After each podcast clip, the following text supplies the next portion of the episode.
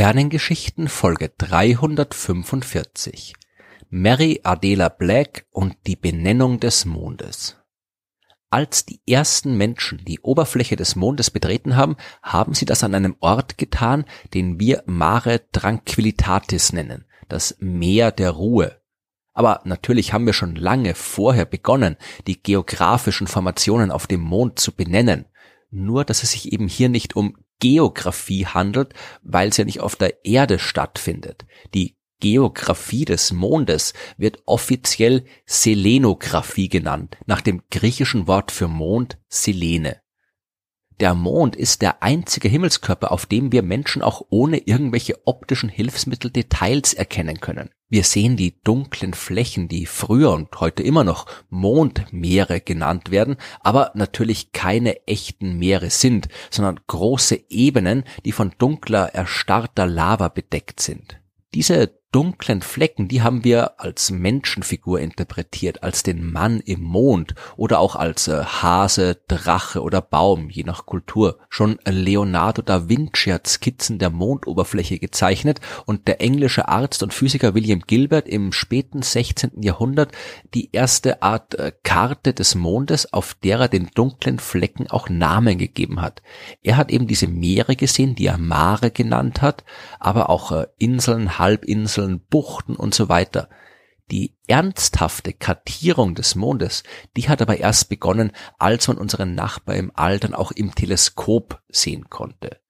Galileo Galilei war der Erste, der entsprechende Skizzen gemalt hat, genauso wie sein Zeitgenosse Thomas Harriot und viele anderen, die damals zu Beginn des 17. Jahrhunderts das neu erfundene Teleskop auf den Mond gerichtet haben. Der erste, der das produziert hat, was man wirklich eine echte Karte nennen kann, war der niederländische Astronom Michel Florent van Langren. Auf seiner Karte sind die dunklen Flecken nach Ozeanen benannt, man findet aber auch schon viele Krater, die einen Namen bekommen haben. Vor allem die Namen von europäischen Herrschern, Forschern und Wissenschaftlern, aber auch jede Menge religiöse Bezeichnungen. Einen Krater hat er auch nach sich selbst benannt und dieser Name Langrenus, der hat sogar bis heute überlebt. Sehr viele der von ihm vergebenen Namen aber nicht, denn äh, Langren hat sich dabei sehr oft auf prominente Katholiken bezogen, was seine protestantischen Kollegen nicht so gut gefunden haben. Überhaupt war die Benennung der Strukturen auf dem Mond ziemlich konfus. Jeder neue Forscher hat einen Großteil von dem ignoriert, was seine Vorgänger getan haben und hat den Dingen, die durchs Teleskop zu sehen waren, eigene Namen gegeben. Es würde den Rahmen dieser Folge absolut sprengen, wenn ich jetzt alle wichtigen Mondkarten der Geschichte und ihre Ersteller im Detail vorstelle. Von Skizzen über Karten ist man im 18. Jahrhundert schon bei ganzen Mondatlanten angelangt und 1837 haben die deutschen Astronomen Wilhelm Beer und Johann Heinrich Mädler den ersten Mondatlas veröffentlicht, der die gesamte von der Erde aus sichtbare Hälfte des Mondes beschrieben hat. Im 19. Jahrhundert hat der deutsche Astronom Johann Friedrich Julius Schmidt eine Karte veröffentlicht, auf der der Mond einen Durchmesser von 1,95 Metern gehabt hat und auf der 33.000 Krater eingezeichnet waren. Zu der Zeit hat dann auch die Astronomie begonnen, die Fotografie einzusetzen, was eine noch genauere Kartierung des Mondes möglich gemacht hat. Trotzdem haben zum Ende des 19. Jahrhunderts immer noch jede Menge Karten und Atlanten mit unterschiedlichsten Bezeichnungen für die Strukturen auf dem Mond existiert. Es war ein großes Chaos und in der immer internationaler werdenden Astronomie des 20. Jahrhunderts war das einfach nicht mehr akzeptabel. Damals hat man auch die Internationale Astronomische Union gegründet, von der ich in Folge 301 der Sternengeschichten schon ausführlich erzählt habe. Und irgendwer hat sich jetzt endlich auch mal darum kümmern müssen, dass auf dem Mond wieder Ordnung herrscht. Dieser jemand war die englische Astronomin Mary Adela Black. Sie ist am 17. Mai 1858 geboren worden, als ältestes von neun Kindern. Sie hat ein Internat in London besucht, sich ansonsten aber im Wesentlichen selbst ausgebildet. Mathematik hat sie sich mit den Büchern ihres Bruders beigebracht. Eine Universität hat sie nie besucht. Während des Ersten Weltkriegs hat er sich um Waisenkinder gekümmert, die ihre Eltern verloren hatten, und ihr Interesse an Astronomie ist erst sehr spät erwacht, als er einen Vortrag des Astronomen Joseph Alfred Hardcastle besucht hat, ein Enkel übrigens vom berühmten John Herschel. Hardcastle hat äh, Black davon überzeugen können, auch selbst astronomisch zu arbeiten und da er selbst auf dem Gebiet der Selenographie, also der Mondkartierung gearbeitet hat, hat auch Black begonnen, sich dafür zu interessieren. Im Jahr 1907 hat in Wien ein Treffen der Internationalen Assoziation der Akademien stattgefunden. Das war eine Konferenz verschiedener wissenschaftlicher Einrichtungen aus Europa. Und dort hat man ein Komitee gegründet, das endlich die Namensgebung der Strukturen auf dem Mond vereinheitlichen sollte weil die Situation war mittlerweile wirklich nicht mehr tragbar. Die wichtigsten Mondkarten der damaligen Zeit haben unterschiedliche Namen für die gleichen Objekte aufgewiesen oder haben unterschiedliche Koordinaten angegeben. Dinge, die auf der einen Karte drauf waren, haben auf der anderen gefehlt und so weiter. Dieses Komitee hat damals der österreich-französische Astronom Maurice Löwy geleitet. Nach seinem Tod hat der Brite Samuel Saunder übernommen. Sonder war eigentlich Mathematiklehrer und nur Amateur-Mondkartograf, hat aber schon 1905 wirklich grundlegende Arbeit geleistet und die Positionen von Objekten auf dem Mond sehr genau vermessen. Und dabei hat er auch festgestellt, wie groß die Probleme und Unterschiede bei den damals gängigen Mondkarten eigentlich waren. Hier ist ein Beispiel. Es gibt einen Krater, den der vorhin erwähnte Schmidt nach dem ebenfalls vorhin erwähnten Bär benannt hat, also einen Krater Bär. Andere Astronomen haben das gleiche Ding aber wahlweise Fractorius E oder Ross genannt.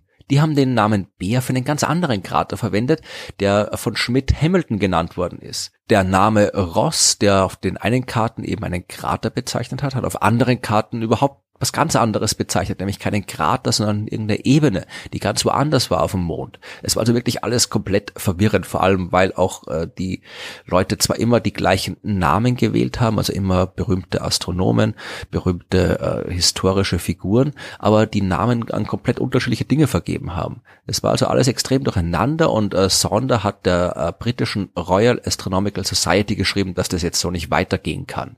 Das Resultat war eben dieses Komitee und als Sonder die Leitung übernommen hat dieses Komitees, hat er zur Unterstützung auch Mary Black dazu geholt.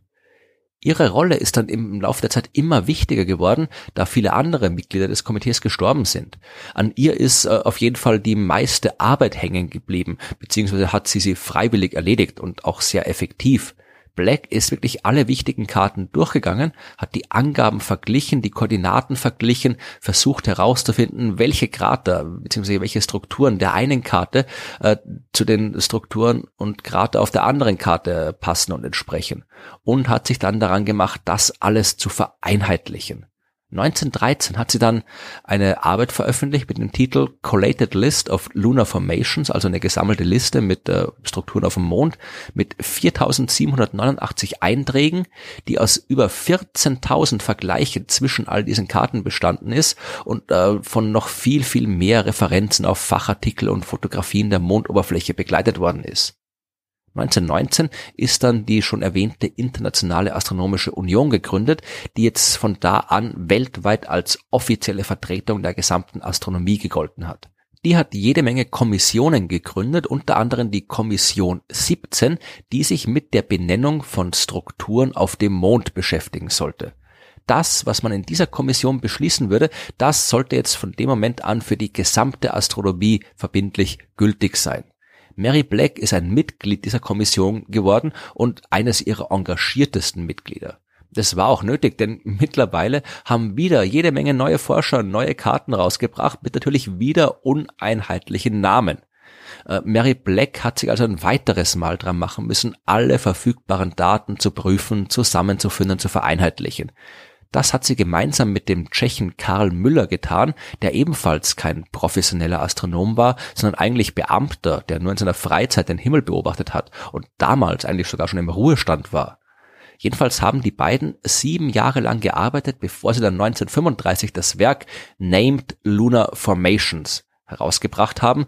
Das bestand aus einem Katalog und einem Atlas und dieses Werk blieb wirklich für Jahrzehnte das absolute Standardwerk in der Selenographie. Also alles Namen, alle Strukturen sind da verzeichnet worden. Wer wissen wollte, wie etwas auf dem Mond heißt, der konnte dort nachschauen. Erst 1967, also kurz vor der Landung auf dem Mond, ist dieses Buch durch das System of Lunar Craters ersetzt worden. Das war ein Projekt vom Lunar and Planetary Laboratory der Universität in Arizona mit dem Ziel, äh, jeden Mondkrater, der größer als 3,5 Kilometer ist, auf der Karte zu erfassen. Natürlich hat man sich dabei an den Karten von äh, Black und Müller orientiert und darauf geachtet, jetzt nicht wieder alles komplett neu und anders zu benennen. Dieses Projekt war also eine Erweiterung des früheren Projekts von Mary Black und Karl Müller. Mittlerweile haben wir den Mond natürlich mit Satelliten aus der Nähe kartografiert. Der Lunar Reconnaissance Orbiter hat seit 2009 den gesamten Mond hoch aufgelöst fotografiert und kartografiert. So genau, dass man jetzt Bilder mit einer Auflösung von 50 Zentimetern pro Pixel hat von der gesamten Mondoberfläche. Mary Black hat das natürlich und leider nicht mehr miterlebt und auch nicht die Landung der ersten Menschen im Mare Tranquillitatis. Sie ist am 14. April 1944 gestorben. Ihr Name aber zumindest wird weiterleben. Denn auf jeder Mondkarte ist dem Sinus Medii, der Bucht der Mitte, ein fünf Kilometer großer Einschlagskrater verzeichnet, der den Namen Black bekommen hat.